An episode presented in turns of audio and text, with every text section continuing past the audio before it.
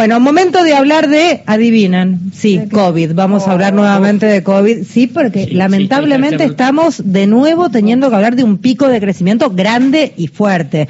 Para tener los números exactos, en línea la directora nacional de epidemiología que nos atiende muy amablemente, Analía Rearte. Analía, gracias por atendernos. Federica País te saluda. ¿Cómo va? Hola Federica, buen día, ¿cómo están? Y preocupados. ¿Cuánto, cuánto, cuánto eh, creció el porcentaje de casos en los últimos días, Analía? Bueno, mira, hace ya mm, cuatro o cinco semanas que empezamos con un aumento de casos. Eh, en la última semana eh, se duplicaron con respecto a la anterior. se notificaron alrededor de 27.000 casos y esto se da además eh, con un aumento o con una circulación no solo de COVID, sino que también tenemos circulación de otros virus respiratorios. No era como antes que teníamos eh, solo solo COVID, ¿no? Así que eh, un poco esperábamos este aumento porque se venía se venía observando también en, algunos países del hemisferio norte en, el verano de ellos. Eh, así que bueno, más que más que, mm, que preocuparse, lo que ya, ya tenemos como bastante experiencia y sabemos que si nosotros tenemos a la población bien vacunada, este aumento de casos no se traduce en eh, casos graves y fallecidos. Así que este es el, foco principal hoy por hoy de, eh, de, de, todas las jurisdicciones del Estado Nacional que estamos trabajando muy fuerte para que las personas que ya hayan pasado más de cuatro meses desde su última dosis, no importa qué número de dosis sea, se concurran a un vacunatorio y se puedan aplicar una dosis, ¿no? Más. A, ver si, si repasamos un poco, porque acá yo tengo tecito fuente, TELAM, lo que dice TELAM es, reportaron 27.119 contagios de coronavirus en el país, un 115% más que la semana pasada. ¿Es correcto? Exacto. Bien, y la semana pasada, nueve fallecimientos, ¿es correcto? Exacto, exactamente, exactamente, sí. Eh, eh, es, es así, la, la, variante que está circulando es Omicron, es eh, la misma que tuvimos el verano pasado con algunos cambios en los linajes, ¿sí? Eh, no es la misma misma, pero es la misma, no es la misma Omicron, pero es muy similar, que hace que sea un virus muy, muy transmisible, muy transmisible, por eso es que aumentan tan rápido los casos, y que escape un poco la respuesta inmunitaria. ¿Esto qué significa? Que cuando nosotros nos vacunamos, el, el, virus puede evadir y entonces no es que no nos enfermamos, nos vamos a enfermar, aunque estemos vacunados podemos adquirir la infección. Lo que sí está sucediendo y, vemos nosotros en nuestros datos y está publicado es que las vacunas siguen teniendo muy alta efectividad para prevenir enfermedad grave y muerte. Claro. Claro, Con lo cual lo esperable es que, que tengamos casos, pero si estamos vacunados no genere el impacto que tuvimos, por supuesto, en olas anteriores. ¿no? Analía, ¿cómo va? Mario. Eh, Buen día. ¿Hay este, posibilidades de que se reabran otros vacunatorios? Porque este fin de semana, con el susto, mm, este, muchos se acordaron que tenían que darse los refuerzos, ¿no? ¿Hay posibilidades de que este, se comuniquen con las autoridades municipales, provinciales, para que esto suceda? Está, mira, los vacunatorios dependen de cada una de las jurisdicciones, ¿no? Y eso sí se está trabajando ya hace varias semanas. La, todas las, las jurisdicciones del país están trabajando en esto, en la accesibilidad, en la, eh, ya eh, y todas las jurisdicciones dejaron de que sea por turno, sino que sea espontáneo.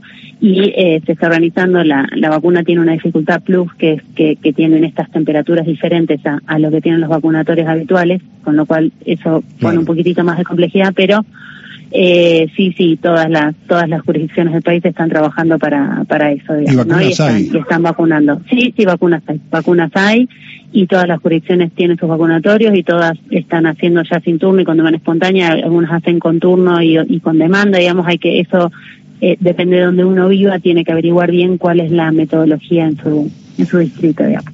Hay que decir también que es muy importante eh, que eh, la gente tome en cuenta este, las mismas precauciones que contábamos hace dos años atrás, más allá de que la vacuna esté protegiendo a buena parte de la población, ¿no? Exacto, mira, eh, de vuelta, estamos muy similar a lo que nos pasó el año pasado y lo que tenemos que empezar a hacer es la planificación de, de nuestras actividades. Y lo que no hay nada nuevo, lo que ya sabemos, los ambientes ventilados disminuyen muchísimo el riesgo de transmisión. Estamos en, una época que permite por ahí un poco más sexo, el, poder eh, hacer, tener ambientes ventilados. La responsabilidad de si uno está con síntomas respiratorios, no importa cuál sea el virus, porque hoy tenemos influenza sincicial, no asistir a actividades sociales, laborales y demás, y si no puede no asistir, la responsabilidad del uso de barbijo correctamente puesto para evitar la transmisión a otras personas, no estar en contacto con personas de riesgo vulnerables, que son los mayores de 50 y todas aquellas personas que tienen factores de riesgo. Y el barbijo siempre está recomendado en lugares eh, interiores con eh, mucha afluencia de personas que no hay vacunación adecuada, siempre es una, una, una buena medida. Así que, más que nada ahora que se vienen épocas entre el mundial, las fiestas, fin de año, eh, la planificación de las juntadas y de las organizaciones con esto que hacíamos antes, no comportamos los vasos, tratemos de estar en, ambientes ventilados, si puede ser afuera mucho mejor, ¿no? Analia, ¿cuándo crees que se va a liberar la quinta dosis para, para todos y todas? No, no, no, es que hoy si pasaron, por eso ya no se habla más del número de dosis, hoy si pasaron más de cuatro meses desde tu última dosis, puedes ir a un vacunatorio y aplicarte la última dosis. Tengas la edad que tengas tengas la edad que tengas. Por supuesto que es mucho más importante, a ver si es prioritario que aquellos mayores de 50 y con factores de riesgo vayan a darte la dosis porque es la población que más riesgo tiene de hacer enfermedad grave. Bien, pero, que, pero cualquier, podés ir. Cualquier persona puede ir. Te, cuento porque la semana pasada quise vacunarme en provincia de Buenos Aires y no me lo permitieron. Bueno, ahí vamos a ver qué, qué es lo que, que está pasando hasta que se acomoda, pero la realidad es que si pasaron más de cuatro meses este, uno puede aplicarse la, la dosis que le falta, digamos, ¿no? Bien, entonces valga también para todos los que están escuchando que si les pasa la situación que le pasó a Damián, eh, háganse valer, porque la verdad es que nos estamos cuidando entre todos, en medio ridículo el planteo, porque la verdad es que sería genial que te abrieran la puerta y te dijeran vení que te pincho, pero evidentemente hay si que tenemos Y si tenemos eh, familiares, amigos mayores de 50 con factores de riesgo, convencerlos, hacerles acordar este, ya estamos todos muy cansados y la gente está muy cansada, pero es un, un esfuerzo más de ir hasta el vacunatorio y vacunarse para pasar mejor el verano. Mira, Analía está escribiendo, esto no es un reclamo a vos, Analía, eh, pero empiezan a aparecer testimonios. Silvina escribe acá a través de Instagram y me dice, pasé los cuatro meses, pero no me la dan porque tengo menos de 50. Como Damián, no me la dan, en verso lo hizo Silvina. Ahora tengo COVID, dice Silvina, pobre. Ahora tiene que esperar. Este, mm, evidentemente está pasando algo ahí eh, de, falta de comunicación. Perdón que, meta sí, sí, Rubén, de sí. No, yo me vacuné el miércoles pasado en la Universidad de La Matanza me pude dar la quinta dosis. Pero vos tenés más de 50. Sí, yo tengo más de 50, sí. Y había ido hace dos meses, en octubre, me había dicho que no, no, no, no tenía, era para otro tipo de personas.